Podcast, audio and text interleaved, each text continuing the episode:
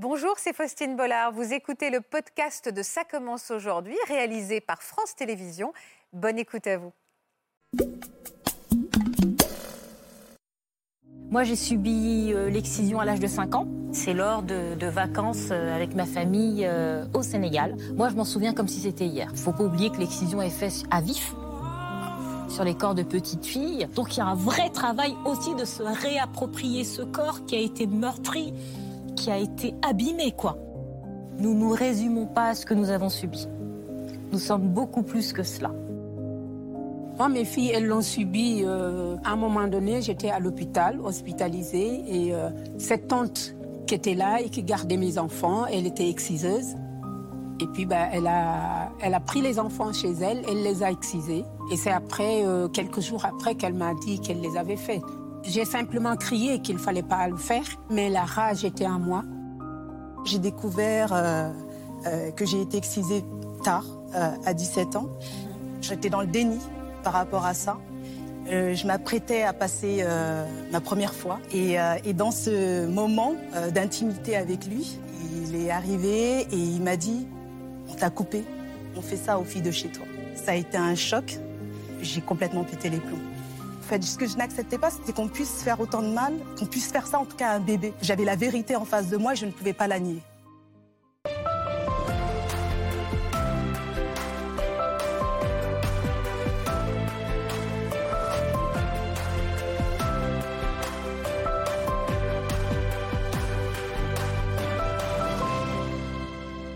Bonjour à tous et à toutes et merci de nous rejoindre pour une nouvelle émission de Ça commence aujourd'hui. C'est d'un combat important dont nous allons parler cet après-midi avec nos invités et nos expertes, Natacha Espier qui est psychologue et Amina Yamian qui est gynécologue. Bonjour à toutes les deux. Chaque année, dans le monde, 3 millions de petites filles se font exciser au nom de coutumes et de traditions ancestrales. Alimata, Sally et Kadi sont les visages de ces victimes. Et c'est pour dénoncer ces mutilations génitales, pour rappeler que toutes les femmes sont libres de leur corps, qu'elles ont accepté de venir nous raconter cet épisode douloureux qui a conditionné le reste de leur vie. Aujourd'hui, elles militent pour des générations futures et elles espèrent plus que tout que leur voix sera entendue.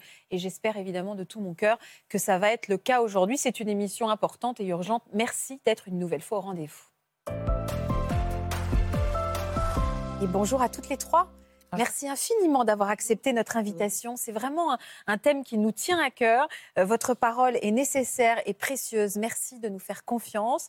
Euh, nos expertes aujourd'hui, on est entre femmes, euh, va, vont vous accompagner de toute leur bienveillance et vont peut-être également répondre à des questions qu'on se pose, tant sur l'aspect médical que sur l'aspect psychologique des conséquences de cette mutilation dont on parle. Alimata, on va commencer avec vous. Ce que vous avez enduré quand, quand vous étiez petite? A fait de vous une femme forte, une femme libre et surtout une femme qui se bat pour les autres. Pourquoi justement vous avez, vous avez accepté d'être là aujourd'hui, Alimata? J'ai accepté d'être là parce que euh, je voulais euh, bah, mettre en exergue euh, cette cause qui est l'excision, mais au-delà de ça, c'est montrer que nous ne nous résumons pas à ce que nous avons subi. Nous sommes beaucoup plus que cela. C'est ça que j'ai voulu mettre en avant. À quel âge vous, vous avez subi cet acte? Moi, j'ai subi l'excision à l'âge de 5 ans. Euh, moi, je suis née, j'ai grandi en région parisienne et c'est lors de, vacances euh, avec ma famille euh, au Sénégal. C'est là que j'ai subi cette, cette pratique. Est-ce que vous en avez des souvenirs à 5 ans? Moi, je m'en souviens comme si c'était hier. Ah ouais? Oui, je peux vous décrire de manière extrêmement précise ce que j'ai subi. Donc, après avoir subi l'excision, j'ai grandi avec ça. Qui a réalisé cet acte? Alors, à l'époque, moi, on m'a fait croire, parce que c'est souvent un traquenard, moi, on m'a fait croire que j'allais euh, au marché. Donc, euh, c'était une tante que j'appréciais beaucoup. Donc, ils avaient compris que j'aimais beaucoup cette personne. Vous avez confiance en elle. Et que j'avais confiance en elle. Donc, elle m'a dit, bah, aujourd'hui, on va aller au marché. Donc, j'étais très contente. Donc, j'ai suivi cette femme et euh, je suis arrivée dans un endroit, euh, c'était pas du tout le marché. Je suis arrivée dans un endroit et je m'en souviens, je vois une petite fille sur un morceau de pagne taché de sang, les jambes écartées et une vieille dame au bout. Ça, c'est l'image que j'ai euh, lorsque j'arrive dans cet endroit. Il ne faut pas oublier que l'excision est faite à vif sur les corps de petites filles. On vous tient les, bras. Euh, moi, je me souviens encore, on m'a tenu les bras, les jambes. Espèce d'incompréhension, quoi. De, Et je me souviens encore, je me disais, mais euh, je vais le dire à ma mère. Je me suis dit, je vais le dire à ma mère. Donc, comme c'est cette tante qui m'a accompagnée, moi, je pensais que ma, mère ignorait totalement ce que, je, ce que j'étais en train de subir. Et c'est en retournant euh, là où se trouvait ma mère, j'entends ma tante dire ça s'est bien passé. Donc, je comprends que euh, bah, ma mère sait. Et qu'elle est complice, entre guillemets. Exactement. Et je me dis, à l'âge de 5 ans, je ne peux pas faire confiance à ces personnes qui sont les plus proches de moi. Il va falloir faire sans eux. C'est-à-dire que quand je rentre et que je vois ma mère, de manière implicite, je comprends que ce que j'ai subi dans ma chair, qui est extrêmement douloureux, vous imaginez bien que c'est extrêmement douloureux, très éprouvant. Moi, j'avais perdu l'équilibre, j'arrivais plus à marcher. Euh, donc, il y avait des conséquences physiques également euh, très fortes et psychiques, mais qui sont arrivées par la suite. Euh, j'ai compris que j'étais seule, quoi, et que je pouvais compter sur moi-même. Ça, c'est quelque chose que j'ai développé très jeune. Je me souviens encore quand je suis revenue après. Euh, là, moi, j'ai grandi dans une cité où il y avait des tours d'immeubles et je me disais, euh, je ne sais pas comment, mais j'étais convaincue que j'allais avoir un avenir meilleur. Ça, c'était clair, net et précis. Sans eux, mais pour moi, seule, j'étais capable. Oui, ça a forgé un, tempérament euh, extraordinaire au premier sens du terme.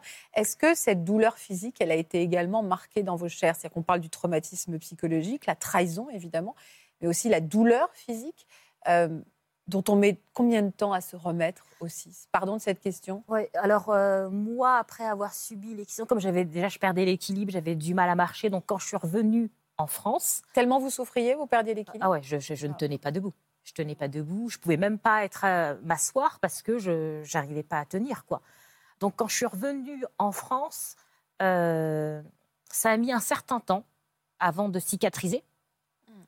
Et après, c'est ça aussi, c'est que je suis retournée à l'école parce que après la, la vie reprend et on n'a pas vu ce que j'avais subi. Donc dans ma famille, on a tué à l'école maternelle. Mon comportement avait changé. Bah oui mais on n'a pas voulu voir. C'est-à-dire qu'il y a eu un mutisme de tout le monde. et, est-ce que vous, petite fille, sans aucun évidemment reproche, vous avez dit à quelqu'un pourquoi Vous avez demandé à quelqu'un pourquoi m'avoir fait ça? Non, j'ai pas posé la question parce qu'à l'époque, euh, quand j'étais enfant, je pensais qu'on faisait ça à toutes les petites filles. Ah, bah bien sûr, vous ne, vous ne saviez pas, vous ne pouviez pas savoir. Non, je pouvais pas savoir et c'est plus tard que j'ai compris que non, on faisait pas ça à toutes les petites filles. Et ce que j'avais subi, c'était interdit par la loi. Alors, raison de plus, il faut pas oublier qu'un enfant, il aime ses parents malgré tout. C'est ça, et moi, c'est ça que je trouve beau dans mon livre. Euh, je parle de, Maya et de l'amour inconditionnel qu'elle a pour ses parents. Et donc, quand on subit cela étant enfant, malgré tout, on aime ses parents. Donc, on cherche à protéger ses parents, à les préserver, surtout à partir du moment où je sais que c'est interdit par la loi. Pour moi, il était inconcevable de délaisser mes parents. Et après, à l'école, comme personne ne me pose des questions, je me dis, ben, ce que tu as subi, ben, tu le gardes pour toi. Mais est-ce que vous saviez même ce que vous aviez subi, le sens que ça avait? Pas du tout. De, le sens que cette euh, tradition lui donnait? Pas du tout. Non, étant enfant, non. Et c'est plus tard que j'ai su euh, pourquoi on excisait les petites filles. Et après, j'ai mené des recherches pour essayer de comprendre. Euh, est-ce qu'il y a eu des conséquences même physiologiques? C'est-à-dire une petite fille de 5 ans à qui on fait ça, donc euh, qu'on meurtrit dans sa chair. Euh, est-ce qu'il y a des phénomènes derrière de, Est-ce que vous êtes arrêté de manger? Vous, avez, vous êtes tombé dans certaines, des, certains actes régressifs? Euh... Ben moi, après avoir subi l'excision, je me suis mise à faire pipi au lit. Ah oui, ce qui est... Auparavant, je ne faisais pas ah pipi au lit. Ça, voilà, c'est ça dont je parlais. Donc, ça, c'est les, les, conséquences pardon, physiques, c'est que je me suis mise à faire pipi au lit, et ce sont les conséquences directes liées à l'excision. Alors moi, ça a mis un certain temps avant de comprendre le lien entre les deux. C'est plus tard, euh, en rencontrant le docteur Pierre Foldes, en échange avec lui, qui m'a expliqué qu'il y avait lien de cause à effet entre ce que j'avais subi et les conséquences que ça a eu physiques. Mais j'ai envie de vous dire que euh, le plus gros, ça a été l'aspect psychique. Bah, parce qu'en plus, vous êtes retrouvé du haut de vos cinq ans euh, à incarner un secret, un lourd secret dont vous étiez victime et en même temps. Bah, c'est vrai, c'est-à-dire que j'étais détentrice d'un secret, mais j'avais une telle soif de vivre, une telle envie de, faire les choses, de danser, euh, euh, de vivre tout simplement. Et j'avais la sensation que euh, là, c'est dur, mais plus tard, ça sera, ça le sera beaucoup moins. J'étais convaincue, que je me projetais. Vous alliez guérir de ce traumatisme. J'allais guérir de ce traumatisme et j'allais pouvoir vivre une vie telle que je l'aurais choisie. Vous êtes retournée au Sénégal après? Oui, j'y suis retournée euh, à 12 ans. Et plus tard, après en vacances. Et c'est le laps de temps. euh, parce qu'après, j'ai vécu au Canada un certain temps. Il y a eu un moment où j'ai besoin de partir loin, très loin, pour pouvoir euh, me reconstruire. Puis quand je suis revenue vivre en France, comme j'ai, euh, je suis auteur d'un documentaire, donc là, c'est à ce moment-là que je suis retournée au Sénégal. D'accord, mais la première fois quand vous êtes retournée à 12 ans, c'était dans quel contexte? En vacances, là, c'était avec tous mes frères et sœurs. Le- la première fois, il y avait juste ma grande sœur, mon Oui. petit frère et moi. Moi, j'ai compris pourquoi je suis partie. hein. C'est parce qu'il fallait que je subisse l'excision. Et votre grande sœur aussi avait subi l'excision? Non, elle, elle l'avait subi euh, en France. D'accord, ok. Vous en avez pas parlé avec elle? Non, c'est-à-dire que le poids du tabou est tellement fort que même Entre entre sœurs. On n'en parle pas.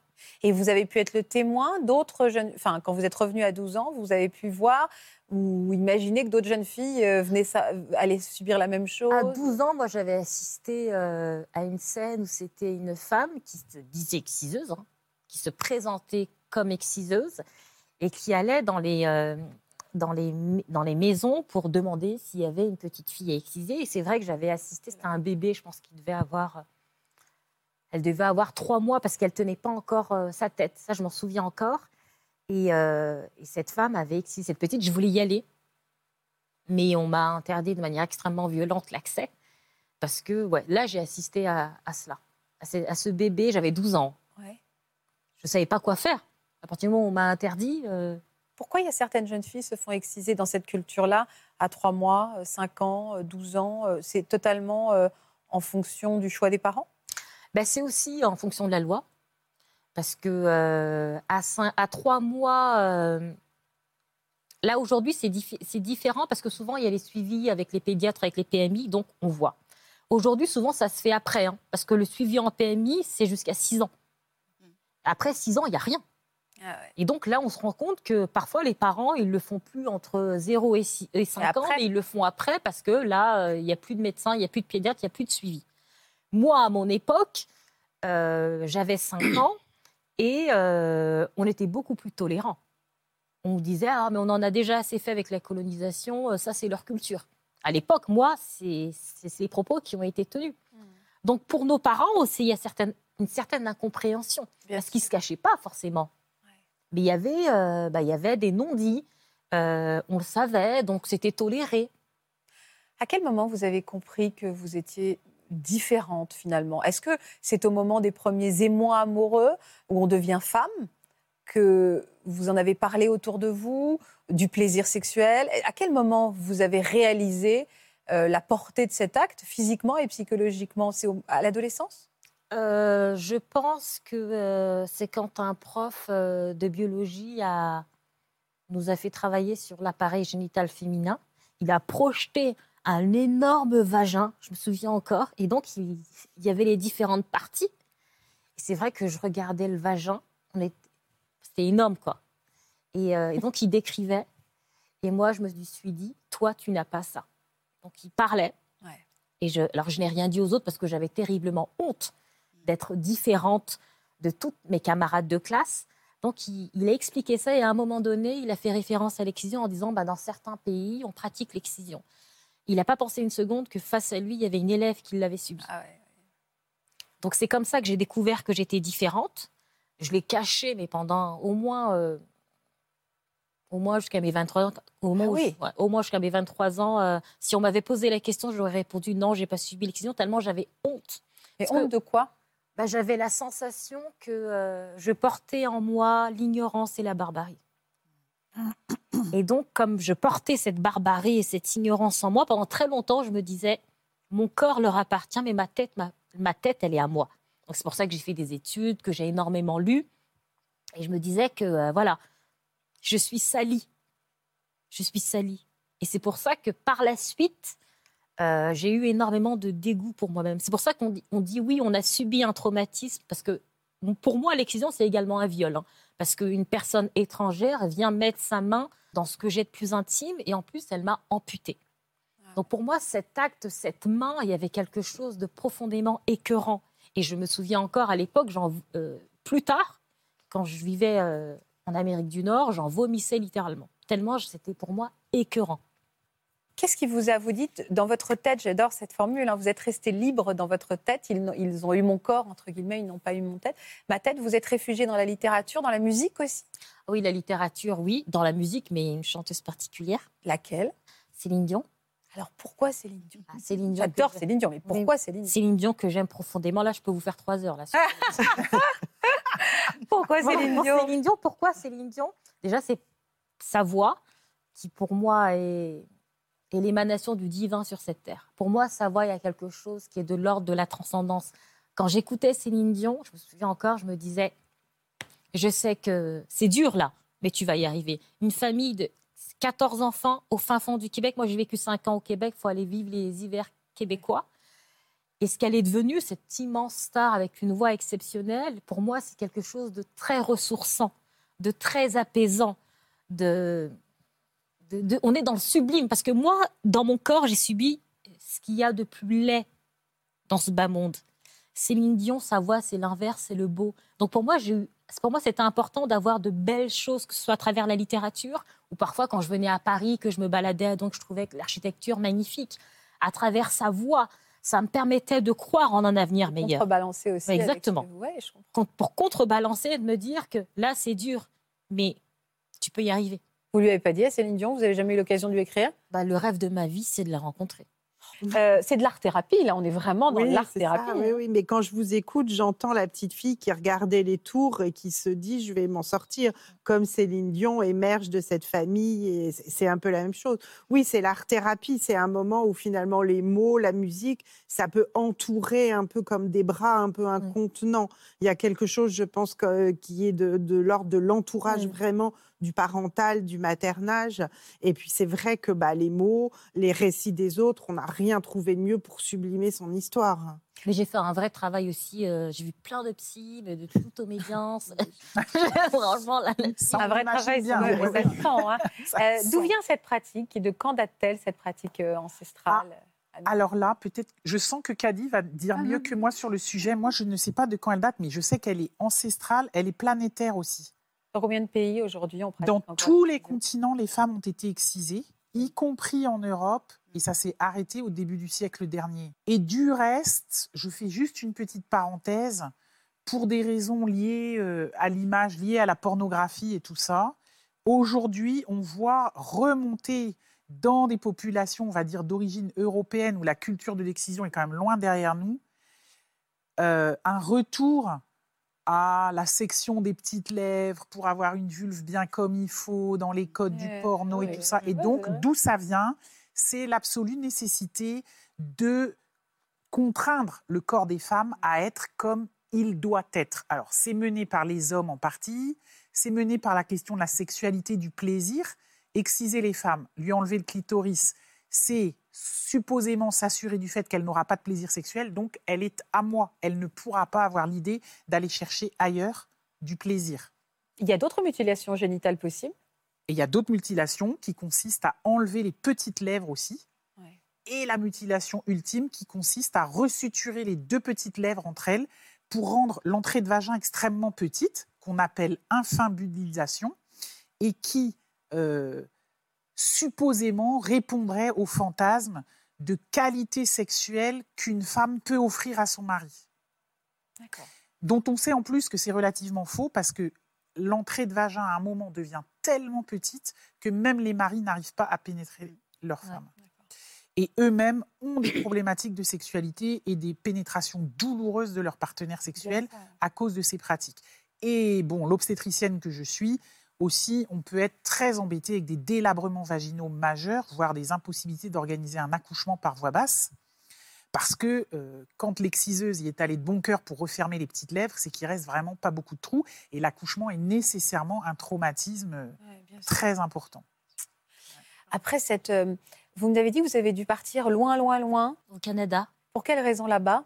Bah Déjà, on ne vient pas vous voir un week-end parce que c'est trop loin. vous vouliez être tranquille c'est quand même 8 heures de vol, 6 heures de décalage horaire. Et pour moi, l'Amérique du Nord, euh, c'était le pays euh, où tout est possible, quoi. Ouais. Donc, euh, quand je suis partie là-bas, là, j'étais, là, je souris, mais j'allais très mal. hein. J'étais arrivée à un stade où je me nourrissais plus. Je me souviens encore, j'ha- j'habitais dans un très bel appartement. Il faisait 120 mètres carrés. Et là, regardez, même là, euh, là aussi, j'allais mal. Il faisait 120 mètres carrés euh, et j'avais juste un lit et une bibliothèque. Et je, me- et je me disais, euh, l'appartement est le reflet de mon intérieur, le vide. Donc pour moi, je me disais, bah, quand j'avais, la- je ressentais la faim, j'ai bah, là au moins, Alimata, tu contrôles ton corps. J'avais- C'était, pour moi, j'étais rentrée dans une logique qui était... euh, ben, je m'affamais, quoi. J'étais tellement mal. Et surtout que le fait d'être partie, c'est comme tout est revenu comme un boomerang, quoi. Parce qu'en France, j'étais tout le temps dans le combat. Je- dès que j'obtenais un diplôme, je pensais au suivant, travailler, faire les choses. Mais quand je suis arrivée au Canada, j'avais un poste où je gagnais bien ma vie. J'étais plus du tout dans le combat.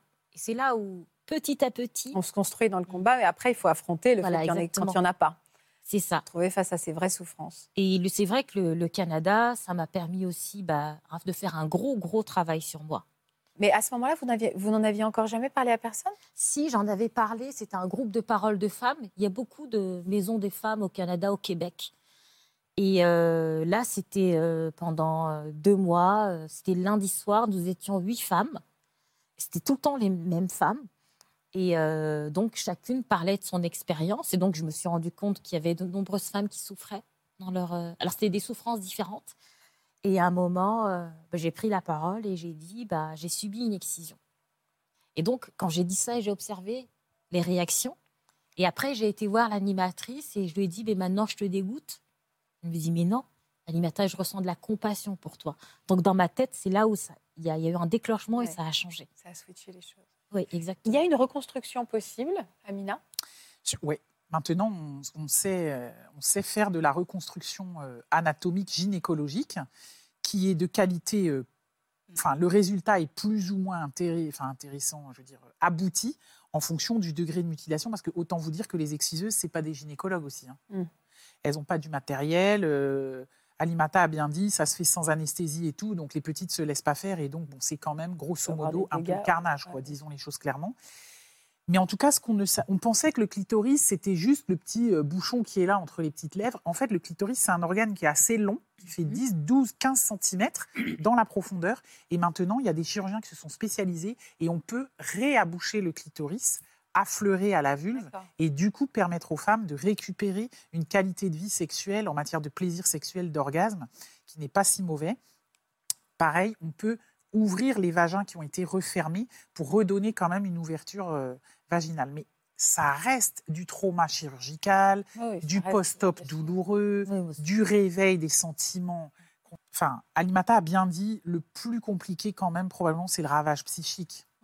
Oui, bah, la, la reconstruction, il faut l'accompagner. C'est une reconstruction, à mon avis, dans tous les sens du terme. Et c'est d'abord une reconstruction psychologique. Alors, bien sûr, l'opération peut être importante. peut être l'aboutissement. C'est l'aboutissement. Et parfois, il n'y en aura Pas, pas, parce qu'il y aura une prise en charge globale de la femme, à la fois par un psy, à la fois par un sexologue, peut-être aussi pour apprendre différentes, euh, bah, différentes méthodes autour de la sexualité et du plaisir. Mais ce qui va compter, c'est évidemment la reconstruction psychique encore plus. Je pense que c'est ça qui est important. Oui, oui, oui. pardon, mais vous avez raison, dans le sens où moi j'ai eu recours à la réparation chirurgicale Oui. euh, à l'époque, j'étais étudiante.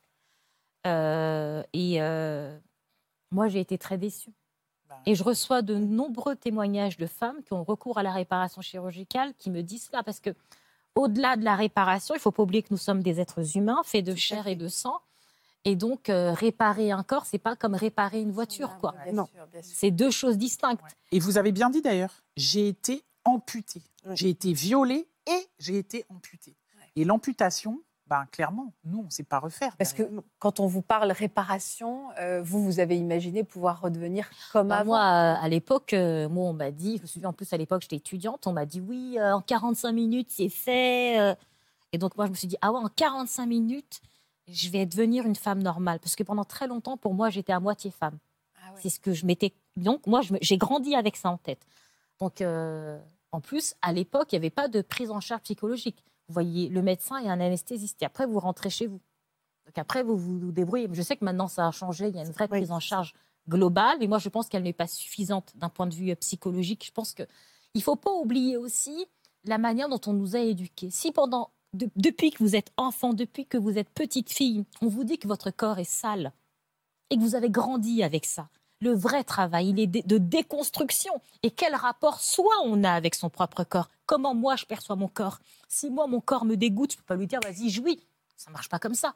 Mm. Donc il y a un vrai travail aussi de se réapproprier ce corps qui a été meurtri, qui a été abîmé quoi.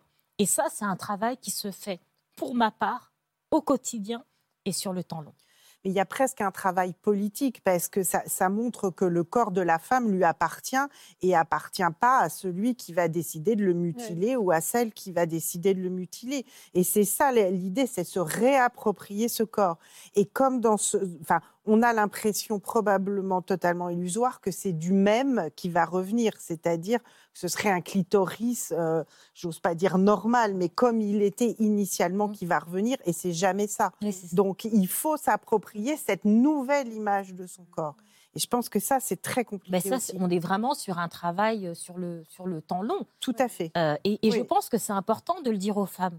Parce que là, on parle beaucoup, vous savez, tout à l'heure, on a parlé du tabou. Mais moi, je vais vous dire que le tabou, il n'est pas uniquement chez les victimes. Le tabou, il est également bah, dans les médias, parce qu'on parle peu de cette question-là. Il est également, moi, je l'ai vu avec euh, des médecins mm. qui n'osent pas aborder cette question, même gynécologues. Hein. Mm. Je lui ai même dit, mais si vous, en tant que gynéco, vous qui avez la tête dedans, si je peux me permettre, vous ne nous en parlez pas, qui, est-ce qui va en parler? Là, il y a aussi un problème là-dessus. Peut-être c'est parce qu'on ne sait pas trop comment aborder cette question-là. Bah, c'est pour ça qu'on le fait ici. Hein, oui, c'est ça. C'est pour ça que là, c'est quelque chose de, fort parce que euh, on se sent tellement seul, tellement isolé, tellement seul. Et quand on, moi à l'époque, euh, hormis Katoucha, ce, ce, mannequin euh, qui est décédé aujourd'hui, qui en avait parlé, mais sinon, mais vers qui me tourner? tourner, vers qui vous pouvez même vous identifier? Bah, c'est ça aussi. Hein. je ne connais pas de, de, de personnalité, même de célébrité qui ait pu en parler. Euh. Donc il faut pouvoir aussi, en effet, s'identifier à quelqu'un. Vous avez pu en parler un jour avec vos parents, bien plus tard? Vous l'avez évoqué plus tard.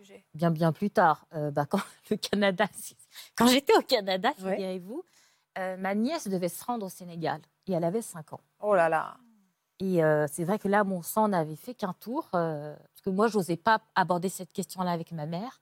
Et là, quand j'ai pensé que ma nièce était en danger, j'ai téléphoné à ma mère, je lui ai dit, il faut surtout pas qu'elle parte, parce qu'il faut pas qu'elle subisse la même chose que moi. Et ma mère m'a rassurée en me disant, maintenant, elle ne le subira pas. Euh, je dis, bon, j'en avais parlé à une de mes sœurs, et également, elle m'a dit, non, non, t'inquiète pas, elle le subira pas. C'est à ce moment-là que j'ai ouvert la brèche. La brèche, mais vraiment. Et alors, est-ce que vous leur avez pardonné? Pardon de cette phrase, je ne sais même pas si c'est comme les mots que vous pourriez employer, mais oui. Oui, je pense que oui, c'est bien, les, ce sont les bons mots. Euh, dans je pense que si j'avais pas pardonné, je serais pas revenue vivre en France. Ouais. Euh, pardonner, pour moi, c'était également pour moi me libérer.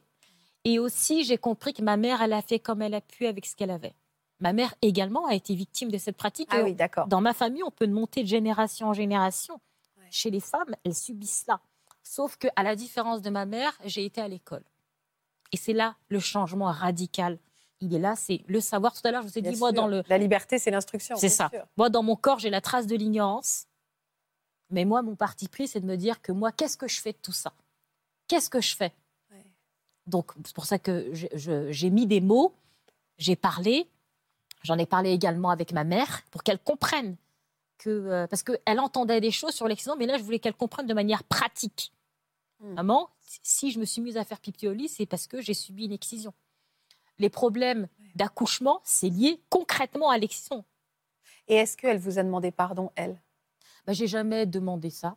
Moi, je, très jeune, j'ai fait le deuil de disant va, va, pas te lancer dans des trucs où tu sais pas si tu vas vraiment obtenir ça, ouais, c'est ça. Donc euh, moi j'ai fait le deuil de cela. Elle ne m'a pas demandé pardon, mais dans l'attitude qu'elle a vis-à-vis de moi, j'entends super bien avec mes parents. J'ai une super belle relation. Euh, je vois que bah, elle a grandi, elle a changé, elle a évolué. Et vous aimeriez qu'elle formule ce pardon? Ou aujourd'hui Non, pas forcément. Je dirais que là aujourd'hui, je suis passée à autre chose. Là, je, ben voilà, j'ai vieilli, j'ai pris de l'âge et je, voilà, je, j'en fais quelque chose de ce que j'ai subi. Ce livre, ce documentaire également, donc à l'ombre de la cité Rimbaud, vaincre le tabou de l'excision. Euh, on, va, on va donner la parole également à, à Sally. Sally, c'est aussi au Sénégal, donc vous avez été euh, également excisée. Vous aviez, euh, vous aviez quel âge, vous? Moi, j'étais bébé. J'avais, d'après ma mère, entre deux mois et demi et trois mois. donc, donc, je ne vous demanderai pas si vous en avez des souvenirs. Pourquoi, d'après votre mère, quand est-ce que vous avez pu lui en parler à elle? Très longtemps après. Alors en fait, c'est compliqué avec ma maman parce que c'est quelqu'un qui a aussi beaucoup souffert. Comme disait Elimata euh, tout à l'heure, c'était euh, c'est de génération en génération, toutes les tantes, les cousines, tout le monde a subi ça. Et, euh, ma mère, c'est quelqu'un qui ne parle pas beaucoup. Donc c'était un petit peu compliqué d'essayer d'aborder le sujet déjà avec elle. c'est très tabou chez nous, dans notre culture, et on parle très peu de sexualité. Et donc, moi, j'ai essayé d'en parler avec elle et j'ai juste eu des bribes d'informations. Et même ces bribes d'informations, ça m'a mis dans des états euh, pas possibles. Moi, j'ai découvert euh, euh, que j'ai été excisée tard, à 17 ans. Mmh. J'étais dans le déni par rapport à ça. Et je suis partie voir ma mère en disant, en mettant le film La fleur du désert de Waris Diri pour voir, euh, essayer d'aborder le sujet avec elle. Et tout de suite, elle était refermée en me disant Mais, euh, mais de toute façon, tout le monde a subi ça, tu n'es pas la seule, tu n'as pas besoin d'aborder de, ce sujet, de parler de ça, c'est comme ça chez nous. Ça, c'est souvent la réponse. de banaliser l'acte. Et, et, et, après ça, c'est en travaillant sur l'écriture de mon livre, justement, que j'ai voulu absolument aborder le sujet avec elle. J'ai voulu en parler avec elle. Et euh, comme j'avais besoin de connaître toute l'histoire et notamment de savoir à quel âge j'avais été euh, excisée, euh, c'est à ce moment-là en fait qu'elle me l'a dit, mais à chaque fois c'est juste l'information, la réponse et puis pas autre chose. Et on passe à autre chose. Voilà. C'est à l'occasion d'un rapport intime que vous avez découvert cette pas cette différence ou peut-être vous vous êtes avoué parce que vous dites j'étais dans le déni. Alors moi je l'ai découvert, j'avais 17 ans. Mmh. je m'apprêtais à passer ma première fois, l'acte mmh. amoureux. Donc vraiment, je me sentais prête avec mon copain de l'époque, qui était plus mature que moi et qui, avait déjà connu d'autres femmes avant. Et, dans ce moment d'intimité avec lui, il est arrivé et il m'a dit Merde, on t'a coupé, on fait ça aux filles de chez toi. Et là, ça a mis un froid direct. Ça m'a arrêté directement, et lui aussi d'ailleurs. Et du coup, le rapport, de toute façon, s'est arrêté aussi directement. Ah, et on n'a pas été plus loin.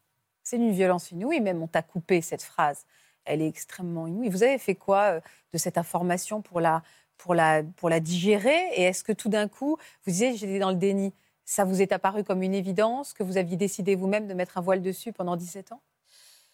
Déjà, l'information en elle-même, je l'ai prise, mais sans la prendre. Hein. je me suis dit, bon, ça doit être une erreur, euh, il dit certainement n'importe quoi. Euh, c'est pas possible, euh, ça peut pas m'arriver à moi. C'était surtout ça. C'est pas possible que ça puisse euh, m'arriver à moi. Et puis, bah, de toute façon, comme j'étais vierge et que je ne savais pas euh, ce que c'était que une relation intime, donc j'ai pas pu vraiment mettre de mots dessus et comprendre en fait ce qui, où était ma différence, ce qui, qui s'était passé réellement. Et c'est plus tard, à l'âge de 20 ans, où j'ai eu mon premier rapport, et, euh, euh, donc, mon, ami aussi à, l'époque euh, me, l'a dit et j'ai entendu aussi qu'il en avait parlé. Et à chaque fois, moi, je me disais, je ne comprends pas parce que l'information que j'avais sur les femmes excisées, c'était que justement, elles n'avaient pas de plaisir, elles étaient, voilà, elles, ressentaient rien. Et moi, j'avais du plaisir. Et, je me disais, ça doit être une erreur, c'est pas possible. En même temps, je prenais l'information en disant, s'ils en parlent et s'ils le disent, c'est que certainement c'est vrai. Mais en même temps, dans un flou, dans un vrai flou, quoi. C'était, c'était donc honnêtement, je l'ai mis dans un coin de ma tête et j'étais dans le déni. Vous le saviez au plus profond de vous-même, mais vous ne vouliez pas vous l'avouer ni vous le dire. Bah, j'étais dans le doute. Hein. C'était juste le doute. C'était le doute entre ce qu'on nous dit et ce qu'on ressent à l'intérieur de soi. Et moi, dans ce que je ressentais, je me sentais complète. Je me sentais femme à part entière. Et dans ce qu'on me disait, euh, bah, il paraissait que c'était autrement. Mais je n'avais pas d'explication et je ne voyais rien. Et donc c'est à l'écriture de ce livre que tout d'un coup euh, les, choses se sont imposées à vous? Oui, parce que justement, euh, euh, j'ai été élue à la ville de Meaux, j'étais jeune élue, maire adjoint déléguée à la jeunesse à la ville de Meaux. Et à ce moment-là, c'était en 2015, juste après les attentats de Charlie Hebdo, où euh, j'ai eu envie euh, de partager mon histoire avec d'autres jeunes. Euh, plus pour, parter, pour parler de, des quartiers, euh, expliquer qu'il n'y avait pas de fatalité, qu'on pouvait euh, grandir dans une cité, qu'on pouvait quand même s'en sortir, réussir et montrer des exemples formidables de personnes qui, qui arrivaient. Mais en même temps, je ne pouvais pas raconter mon histoire juste en parlant à moitié. Il fallait que je dévoile tout.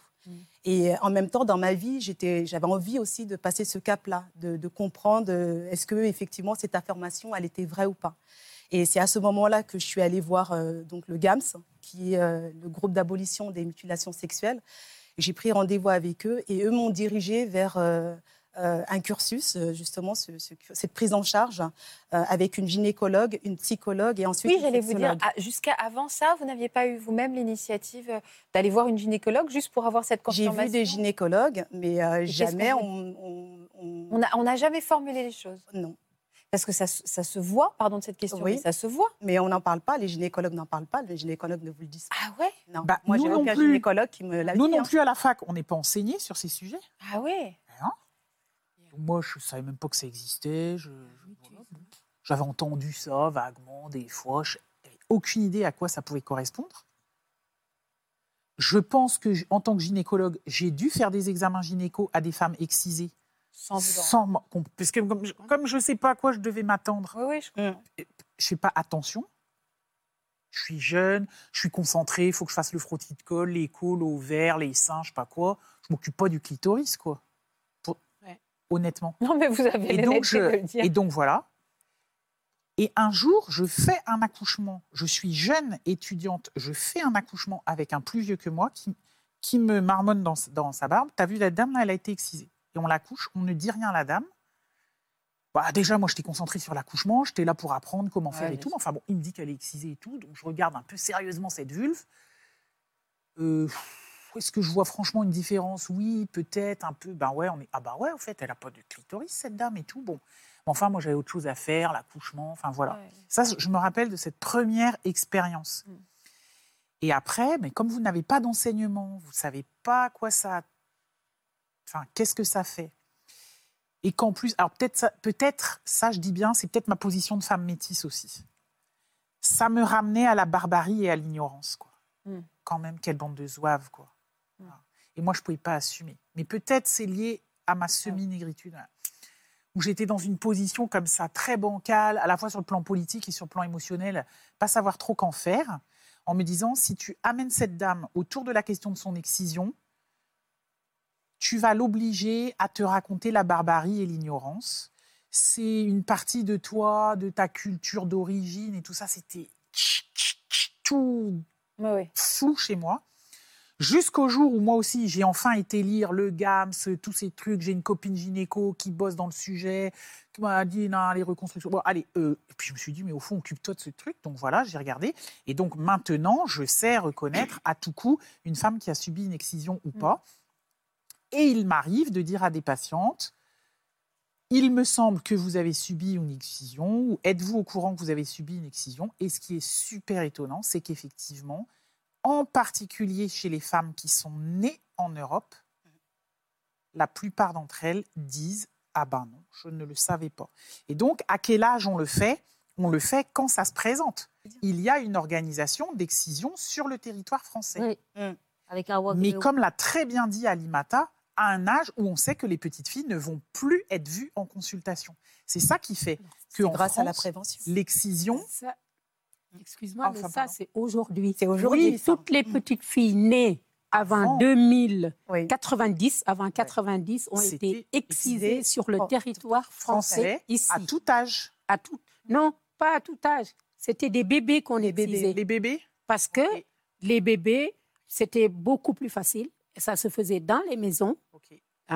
Et c'est à ce moment-là, parce que nous, on était interprètes à ce moment-là. Oui, oui. Mais on savait, et moi j'ai su ça avec le décès de cette petite fille, Ouais. Bobo Mm. Traoré, Exactement, oui. parce que la personne qui avait fait l'excision habitait pas loin de chez moi. Et en fait, quand j'ai entendu ça, pour nous, ça a été euh, catastrophe déclic, avec PPDA, PPDA euh, qui ouvrait son journal de 20 heures en disant Les barbares, ce mot nous est resté en tête et ça ne partira jamais. Et là, on s'est rendu compte Ironique.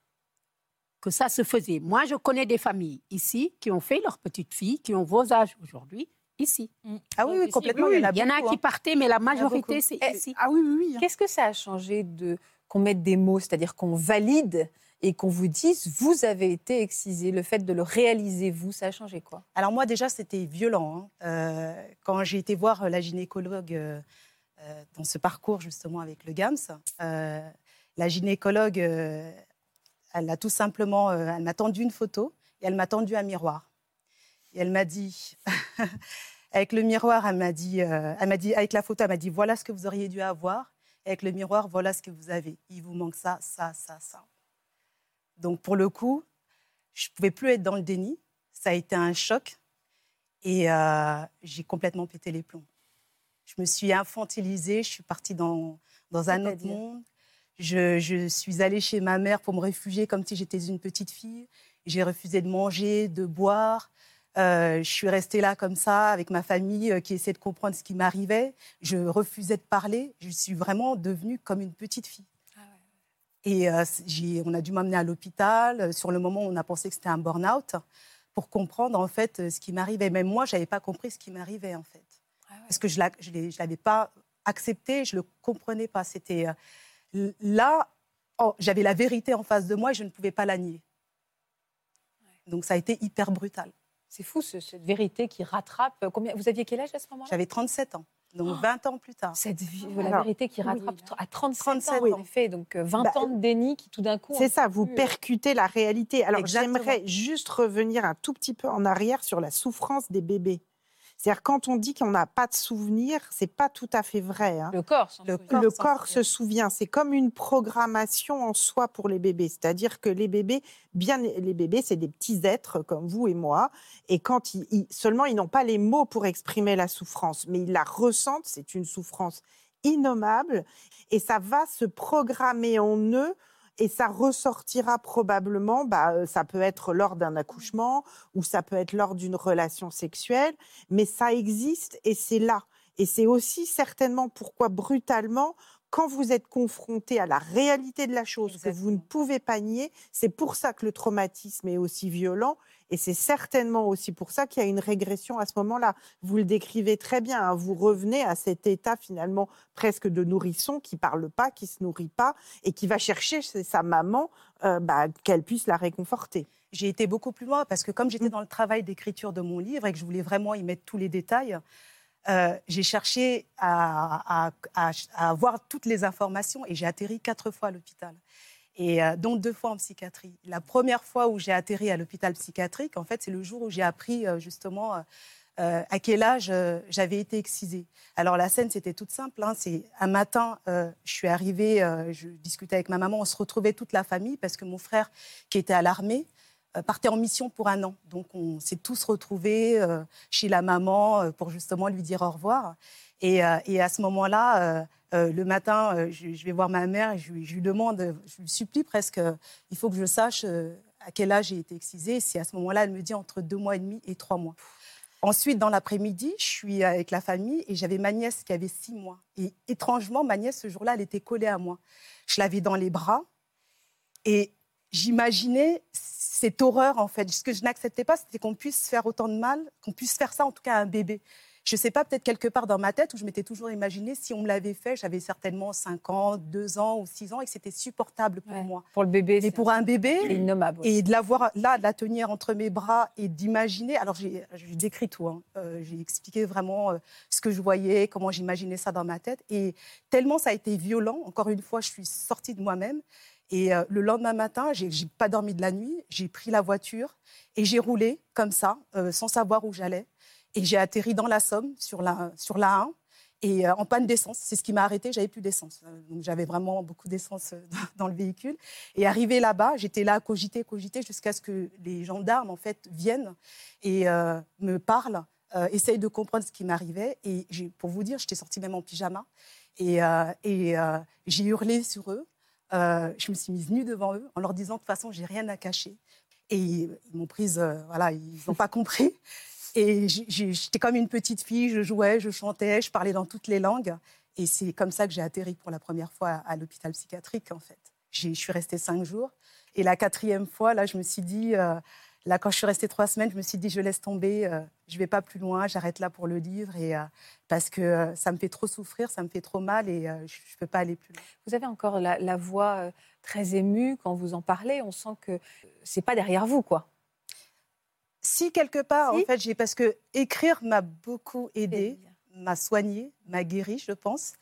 Euh, maintenant, je suis passée aussi au-delà parce que euh, euh, j'ai rencontré en fait celui qui est devenu mon mari, qui m'a encouragée à reprendre l'écriture, qui m'a dit qu'il fallait aller au bout et qui me comprend. Quand je lui en parle, je peux échanger librement avec lui. Et puis, le regard qu'il pose sur moi me rassure, je me sens désirée, je, je, je, vois qu'on avance ensemble et, je suis heureuse aujourd'hui, je suis épanouie. et euh, ah voilà. Hein. C'était notre mariage. Oui, oui, ah, vous êtes magnifique. Euh, merci. Et, euh, et, donc, en fait, genre, je, ressens, je revois encore ces images en fait que j'ai vécues par rapport à ce que j'ai traversé, mais je peux en parler facilement. J'aurais pas pu le faire de cette manière-là il y a quelques années encore. Mm. Encore une fois, c'est l'art qui sauve. Hein, dans, ces deux, dans, vos deux cas, vous avez pu vous réfugier, euh, en effet, dans la connaissance aussi, ou l'introspection, à travers euh, ce récit euh, thérapeutique. Donc, on ne choisit pas d'où l'on vient, mais on décide où l'on va. Kadi, qu'est-ce que vous ressentez quand vous écoutez Sally et Alimata, qui ne sont pas de la même génération que vous, et pourtant qui ont subi la même chose? Oui, qui ont subi la même chose, différemment. Et ce que je ressens, c'est j'ai eu mal. J'ai eu mal quand vous parliez parce que je me suis dit, euh, il y a des jeunes filles autour de moi qui avaient les mêmes symptômes. Est-ce qu'on avait compris à l'époque que c'était euh, des dépressions ou pas? On les a juste aidées comment on pouvait.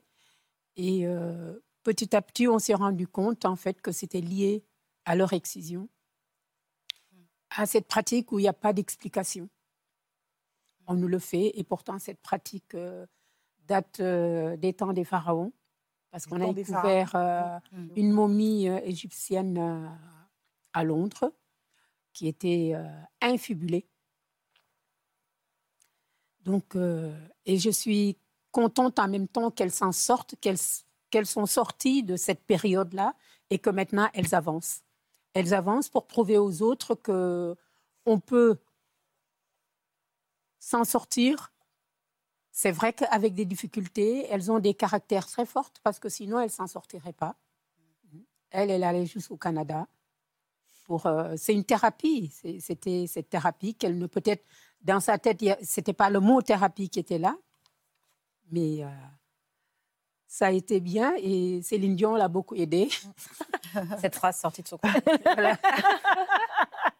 C'est vrai. Euh, vous êtes venue nous parler aussi de vos filles, Kadi, euh, aujourd'hui. Euh, vous êtes maman de trois filles Oui, j'ai eu quatre filles, j'en ai perdu une. Et moi, mes filles, elles l'ont subi. C'était un peu l'inverse de tout le monde. Mais parce que tout simplement, notre éducation avant, il y a des personnes dans nos, dans nos groupes qui, quand elles sont là, ben, elles font des choses et que nos enfants ne nous appartiennent pas, appartiennent au groupe. Et qu'à un moment donné, j'étais à l'hôpital, hospitalisée, et euh, cette tante qui était là et qui gardait mes enfants, elle était exciseuse. Et puis, ben, elle, a, elle a pris les enfants chez elle, elle les a excisés. Bon, quand je suis sortie, elle n'a rien dit parce qu'elle les a soignés pendant une dizaine de jours. Elles avaient quel âge à l'époque? Oh, elles étaient toutes petites. La grande devait avoir un an et demi, euh, deux ans, deux ans et demi, et l'autre un an. Comment vous avez réagi? Ben, Sur le coup, j'ai simplement crié qu'il ne fallait pas le faire, que ce n'était pas normal de le faire là où nous étions. En ce moment, c'était même pas, j'étais même pas dans le, militantisme, mais je me suis dit, mais on est chez les blancs, on ne doit pas faire ça ici. Hmm. Bon, et euh, voilà, les filles ont grandi, donc elles aussi, elles l'ont subi toutes jeunes. Vous en avez parlé avec elles?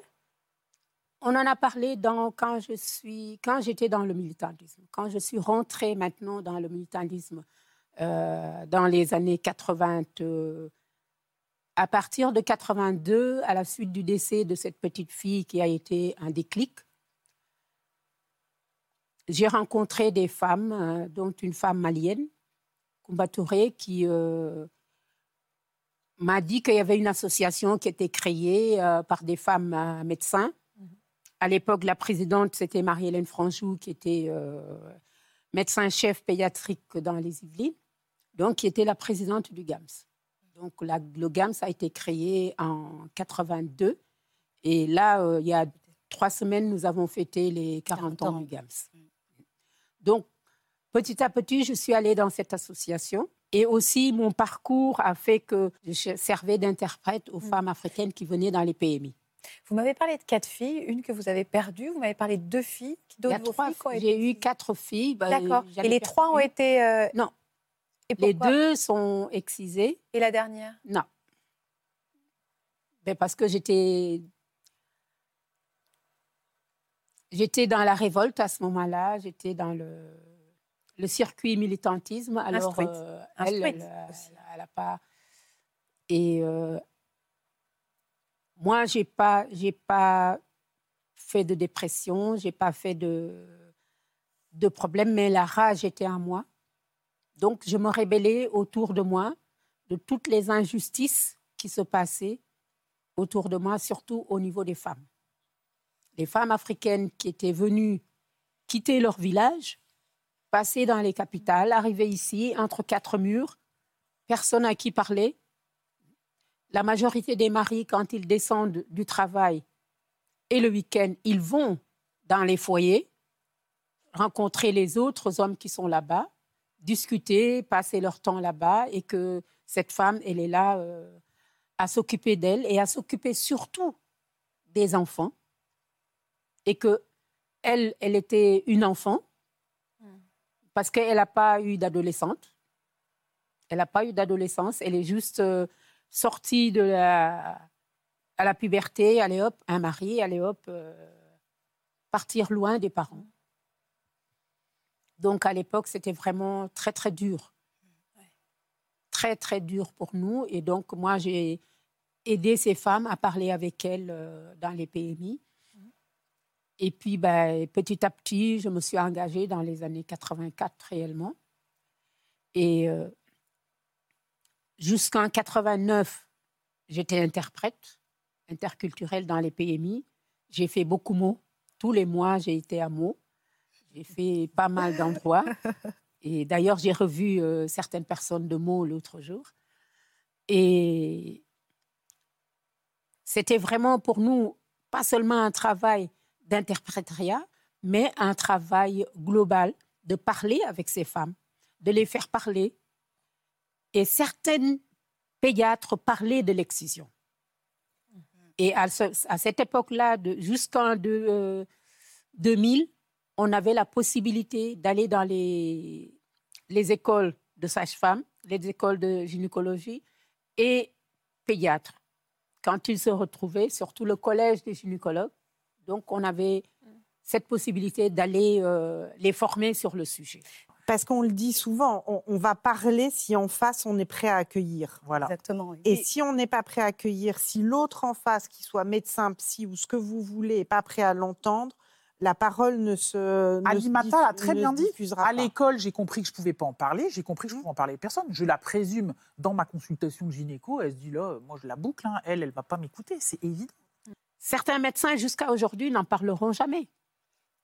Et comme le, le problème a été euh, déplacé, parce que comme on le disait tout à l'heure, avant, c'était les bébés, les tout petits enfants qui étaient euh, mutilés. Et euh, aujourd'hui, on- c'est plus vers l'adolescence, on les envoie en Afrique parce qu'on sait que c'est euh, c'est plus compliqué, que c'est c'est interdit par la loi. D'ailleurs, pour le rappel, c'est aussi interdit par la loi au Sénégal, mais voilà la question aussi d'appliquer les lois. Moi, aujourd'hui, euh, mon combat et ma lutte, euh, je l'ai mis en œuvre à travers l'association. Et à travers l'association du même nom qui s'appelle Imani, justement, à travers l'art, j'ai créé un spectacle, euh, une exposition où il y a des femmes justement qui en parlent. Sur le spectacle, il y a des scolaires qui vont pouvoir le voir, il y a le grand public qui va pouvoir le voir. Et sur parler, ce spectacle, c'est vraiment toutes les violences faites aux femmes. Mm. C'est une sensibilisation sur, de manière globale sur l'égalité des chances et les violences, parce que toutes les violences se valent, que ce soit les féminicides, que ce soit l'excision, que ce soit le mariage forcé, toutes.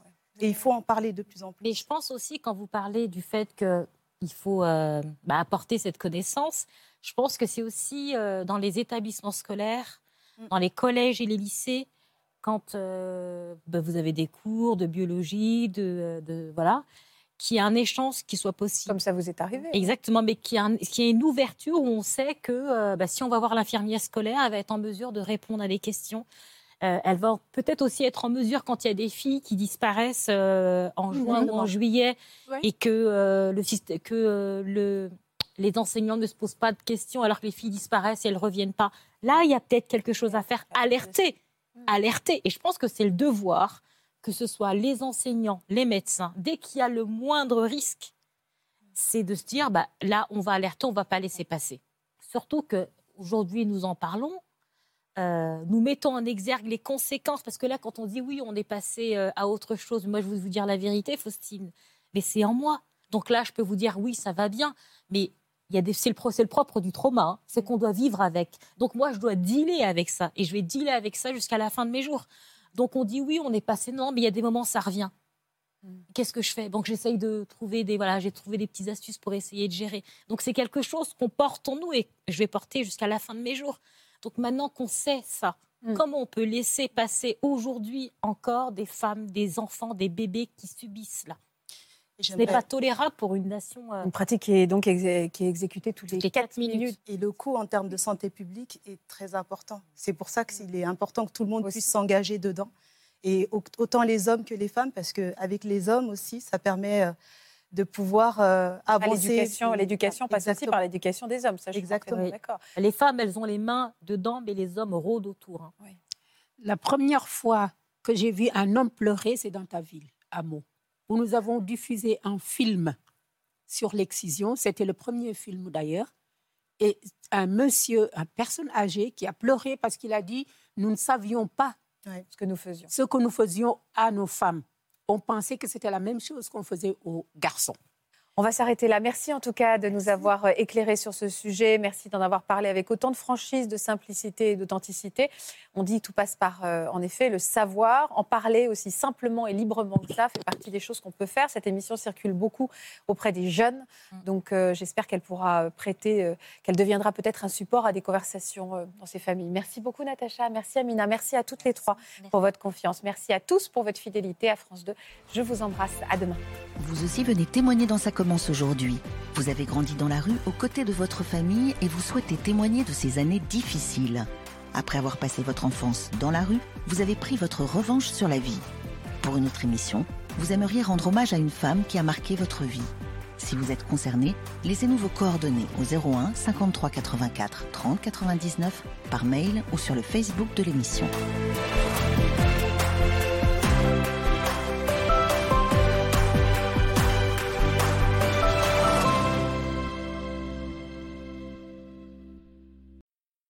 Voilà, j'espère que ce podcast de Ça commence aujourd'hui vous a plu. Si c'est le cas, n'hésitez pas à vous abonner. Vous pouvez également retrouver l'intégralité de nos émissions sur France.tv.